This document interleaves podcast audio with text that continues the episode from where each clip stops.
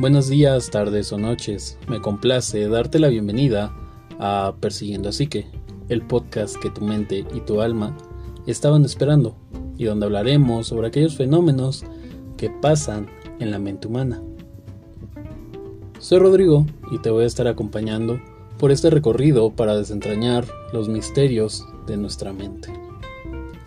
El capítulo de hoy lleva por título La resiliencia de Hefesto.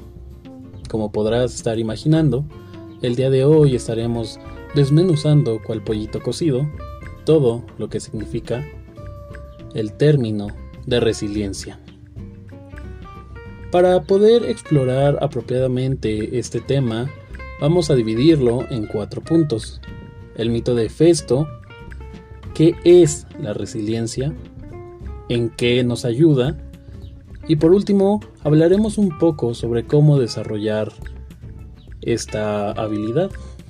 Dicho lo anterior, permíteme contarte el mito de la vida del dios Hefesto. Nuestro protagonista, el capítulo de hoy, es el dios Hefesto, dios de la forja y del fuego, así como de los herreros, los artesanos, los escultores, los metales y la metalurgia. Su equivalente romano se llama Vulcano. Era adorado en todos y cada uno de los centros industriales y manufactureros de toda Grecia, especialmente en la ciudad de Atenas. El origen de Festo cambia de acuerdo al mito. En unos es hijo de Hera y Zeus, los reyes de los dioses, mientras que en otros Hera es quien lo trae sola al mundo, celosa porque Zeus había dado a luz a Atenea sin ayuda alguna. Se dice que era un ser muy feo y muy peludo. Era mortificada por haber alumbrado a tan grotesco ser, exclama que ese no puede ser su hijo, a pesar de que éste salió de sus entrañas. Más tardó en decir esto que en arrojarlo desde el monte Olimpo hacia el océano.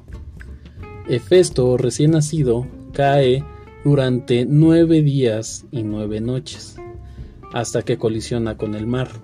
Su pequeño cuerpo, al impactar con este, se ve lastimado y queda cojo de por vida. Pero afortunadamente no muere y dos personalidades míticas lo recogen. Tetis y Eurínome, dos diosas del mar, lo recogen y lo cuidan y se lo llevan a la isla de Lepnos. En esta isla, Hefesto crece jugando con los volcanes y desarrolla una gran habilidad de herrería, usando los volcanes para crear las más grandes e impresionantes creaciones de toda Grecia.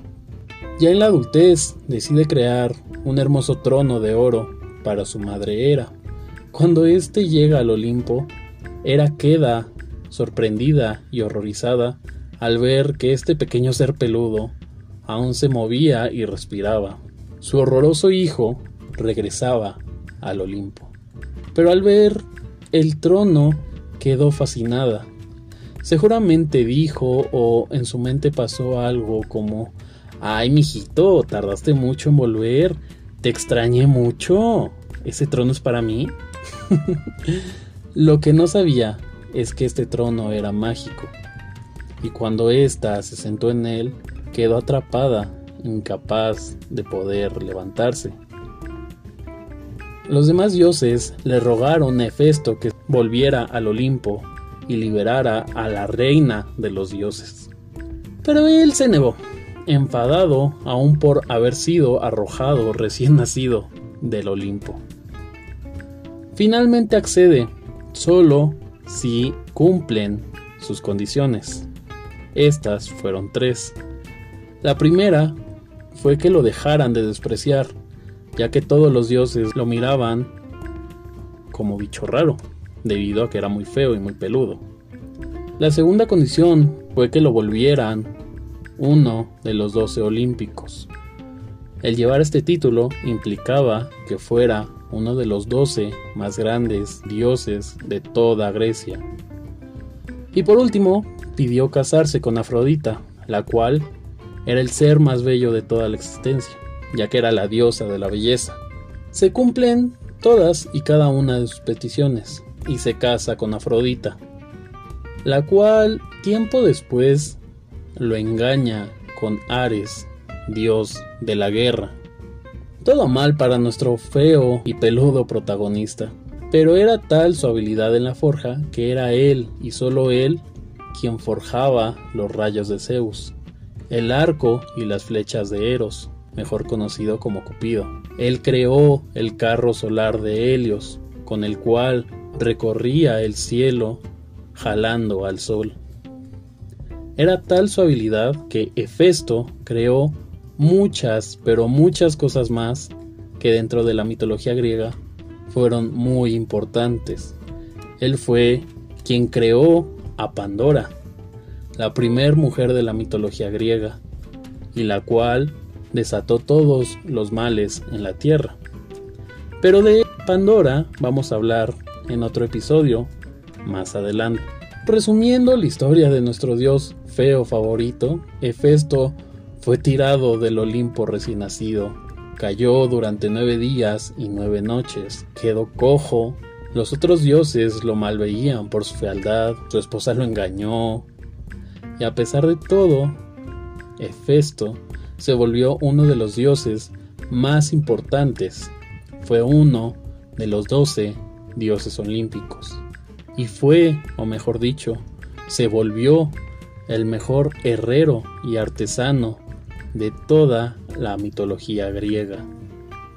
Hefesto se volvió un ser resiliente, se antepuso a su entorno, sus condiciones y se volvió el más grande herrero de toda la mitología. En estos momentos podrías, o tal vez no, estarte preguntando, me dices que Hefesto desarrolló la resiliencia, pero ¿qué es eso? ¿Cómo se come? ¿De qué me sirve ser resiliente? ¿Qué es la resiliencia? La resiliencia es un término que se ha tomado de diferentes disciplinas. Por ejemplo, en la física, si hablamos de resiliencia, es la capacidad que tiene un sistema para absorber la energía, soportarla y recuperarse antes de romperse. En otras palabras, es la capacidad de algunos materiales para poder recobrar su forma original después de ser sometidos a una presión deformadora. Por otra parte, en la osteología, la cual es una rama de la anatomía que observa a los huesos, habla o menciona que es la capacidad que tienen los huesos para crecer en el sentido correcto después de una fractura. Pero, para la psicología, la resiliencia es la capacidad del ser humano para poder hacer frente a las adversidades de la vida, aprender de estas, superarlas e inclusive ser transformados por estas. Dicho en otras palabras, que ya oímos, es la capacidad para poder recobrar la forma original después de ser sometidos a una presión, o la capacidad de crecer en el sentido correcto, después de una fractura. Esta es muy importante mencionar que se va construyendo a lo largo de la vida. Se construye gracias a todo aquello que aprendemos. Se construye gracias a las herramientas que cada uno de nosotros poseemos para poder afrontar la vida. Algo que podemos usar para poder ejemplificar mejor la resiliencia es la pandemia por COVID-19. Esta pandemia modificó todo a nuestro alrededor. Cosas como, por ejemplo, pasar de la educación presencial a la educación a distancia. Dejar de ir a restaurantes para usar los servicios de delivery. Pasar de las oficinas a trabajar desde casa. De ir con la carita toda libre a tener que usar cubrebocas y caret, de ir con las manos libres y sucias a tener que usar gel antibacterial antes de entrar a cualquier lugar. Se podría decir que cada una de estas es una expresión resiliente, ya que todos y cada uno de nosotros tuvimos que adaptarnos a las nuevas condiciones en las que tenemos que existir. Para lograr esto tuvimos que reorganizar todo lo que teníamos anteriormente para poder volver a interactuar con lo que nos rodea. Después de este ejemplo, creo que queda un poco más claro lo que es la resiliencia. Es esta habilidad que todos en teoría poseemos para poder adaptarnos al cambio. Por así decirlo, es la habilidad que tenemos para ser como plastilina y adaptarnos a aquello que está cambiando alrededor nuestro. Pero, ¿cómo surge este término? Inicialmente surge de la necesidad por poder identificar aquellos factores que facilitan a las personas poder sobreponerse de manera exitosa a la adversidad y a las dificultades que se presentan en nuestra vida. Este concepto comenzó a usarse para intentar explicar por qué algunos niños y niñas, frente a vidas de bastante estrés, eran capaces de sobrepasar las adversidades y transformarse en individuos saludables. Los investigadores se preguntaban por qué este niño que creció bajo condiciones muy adversas y muy precarias, actualmente es un adulto 100% funcional. Posteriormente, en 1996, Stefan Van Steinleil, apoyándose en varias investigaciones, conceptualiza la resiliencia como la capacidad de una persona o de un sistema social para vivir bien y desarrollarse positivamente a pesar de las condiciones en la vida que pueden ser difíciles. Y esto de manera socialmente aceptable. Si nos damos cuenta, el término es relativamente nuevo, ya que hasta 1996 se fue creando este concepto, o mejor dicho, se fue aterrizando o centralizando de una forma más clara. Pero tal vez te puedes estar preguntando, ¿en qué me ayuda la resiliencia? ¿Qué de bueno puedo sacar de ser resiliente? En este capítulo vamos a centrarnos en cuatro puntos. La resiliencia nos ayuda a enfrentar y superar experiencias traumáticas, a procesar experiencias dolorosas, a lidiar con experiencias que nos hayan puesto en peligro no solo nuestra integridad física, sino también que hayan puesto en peligro o hayan vulnerado nuestra integridad emocional. Pero sobre todo nos ayuda a hacer frente a hechos reales y desfavorables que vamos a estar enfrentando en la vida cotidiana. Dichos eventos, situaciones que nos van a ser poco agradables o displacenteras nos van a descolocar del lugar donde estábamos parados y donde estábamos cómodos. Y para poder hacer frente a eso, tenemos a nuestra buena amiga llamada resiliencia. Si lo vemos desde lo que obtenemos al ser personas resilientes, podemos observar que nos va a ayudar a diferentes cosas. Por ejemplo, una razón para desarrollar la resiliencia sería que nos ayuda a aprender a manejarnos bajo presión, nos ayuda a enfrentar problemas, nos ayuda a aprender a modular nuestras emociones, nos ayuda a no dejarnos vencer por la adversidad, nos ayuda a superar la tristeza de la manera más óptima para nosotros. Pero más que nada nos ayuda a vivir con sentido del humor, a poder observar de manera positiva lo que pasa. Y no me refiero a este positivismo tóxico de no llores o a este positivismo tóxico de sentirse mal está mal. No, creo que la frase que mejor nos podría ayudar a ejemplificar lo que estoy diciendo es que dentro de todo lo malo hay algo bueno, algo que aprender o algo que descubrir. Y esto significa que dentro de toda situación que podamos pensar que es mala, que nos descoloque, que nos saque de nuestra zona de confort o que nos vulnere, siempre va a haber algo que podamos aprender. Dentro de eso malo va a haber algo, un conocimiento que podemos llegar a descubrir.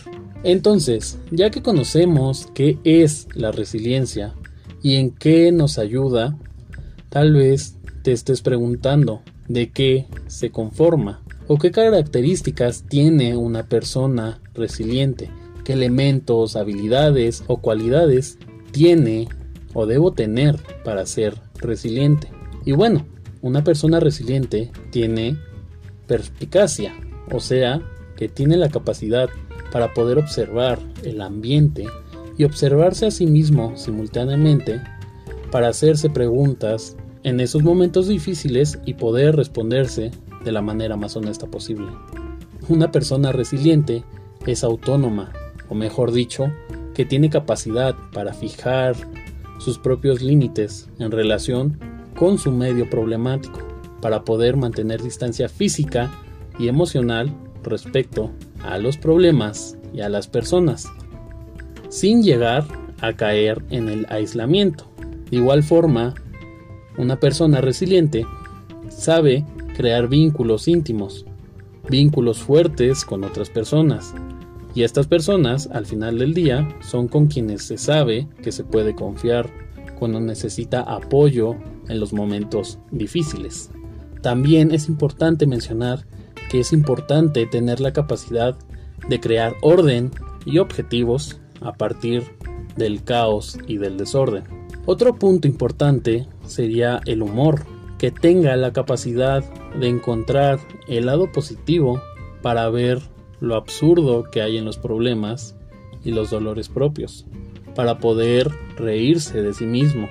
Y por último, una persona resiliente es una persona con ética, una persona con la capacidad de desearle a otros el mismo bien que se desea para sí mismo y comprometerse con los valores específicos que la persona tiene. Y ya que contestamos qué es la resiliencia, de dónde surge, en qué me puede ayudar, qué características tiene una persona que es resiliente, tal vez te estés preguntando, ¿cómo logro generar ser una persona resiliente? ¿Cómo genero la resiliencia en mi día a día? Para iniciar, debemos empezar a localizar los problemas que a mí como persona me pueden llegar a afectar y distinguirlos de aquellos problemas que no son míos. También hay que ser optimistas y repito, no es en un tenor de todo va a estar bien todo el tiempo, sentirse mal está mal, no. A lo que me refiero es que como veíamos hace unos momentos, lograr discernir qué de bueno hay en lo malo que estoy viviendo qué puedo aprender, qué puedo sacar de esta situación que me es desfavorable. ¿Qué puedo sacar de esta situación que me es desfavorable? También es muy importante controlar nuestros impulsos. Es muy importante aprender a no dejarnos llevar por el pensamiento de que pase lo que tenga que pasar y hasta donde llegue. Para esto es muy importante detenernos a valorar, o mejor dicho, sopesar si realmente nos conviene o no tomar una u otra decisión. ¿Qué dejo? ¿Qué me conviene? ¿Qué me aporta? ¿Qué me quita esta decisión? También es muy importante la inteligencia emocional, ya que aprender a reconocer y regular nuestras emociones, así como reconocer las emociones en el otro, van a ayudarnos mucho a ser resilientes. Porque entonces conozco qué estoy sintiendo, por qué lo estoy sintiendo y cómo suelo actuar bajo estas situaciones. Y el último punto, y creo que es de los más importantes y que hemos lamentablemente dejado en la actualidad debido al estilo de vida tan apurado que llevamos, es practicar la empatía más a menudo. La empatía nos ayudará a generar herramientas para enfrentarnos a la adversidad que día a día vamos a estar viviendo. Y si bien esto que te estoy diciendo no es un paso a paso o un to-do list para ser alguien resiliente, estos puntos que acabo de mencionar, si los vamos practicando o los vamos mejorando, los vamos afinando, los vamos realizando día con día, de poco en poco vamos a ir generando y desarrollando esta habilidad de la que hemos estado hablando. Lograremos generar o desarrollar la resiliencia. Como hemos visto a lo largo de este capítulo, la vida nos puede y nos va a poner frente a eventos o circunstancias que nos sacarán del lugar donde estamos cómodos. Y es muy importante lograr aprender a crecer gracias a estos. Antes de irme, me gustaría dejarte una frase, y es la siguiente. Algo muy bonito le pasa a la gente cuando su mundo se ha venido abajo. Una humanidad, una nobleza, una inteligencia superior surge justo en el momento en que nuestra rodilla golpea contra el suelo. Esta frase la dijo Marianne Williamson. Te dejo esta reflexión y si te gusta el contenido que estoy realizando, no olvides darle al botón de seguir, suscribirte o añadir a favoritos dependiendo de la plataforma donde estés escuchando este podcast, para que así te avisen cuando suba otro capítulo. Y por favor, comparte este pequeño proyecto con alguien que creas que le puede interesar para poder llegar cada vez más a oídos que quieran conocer sobre la salud mental. Por mi parte, no me queda más que darte las gracias por tu atención a lo largo de este capítulo y me gustaría desearte que tengas un excelente día, tarde o noche. Nos encuentras en todas y cada una de las redes sociales como en YouTube como Persiguiendo a Psique. Y sin más por el momento, nos estamos viendo, o mejor dicho, escuchando en el siguiente capítulo. Y por último, no me queda otra cosa más que decirte adiós.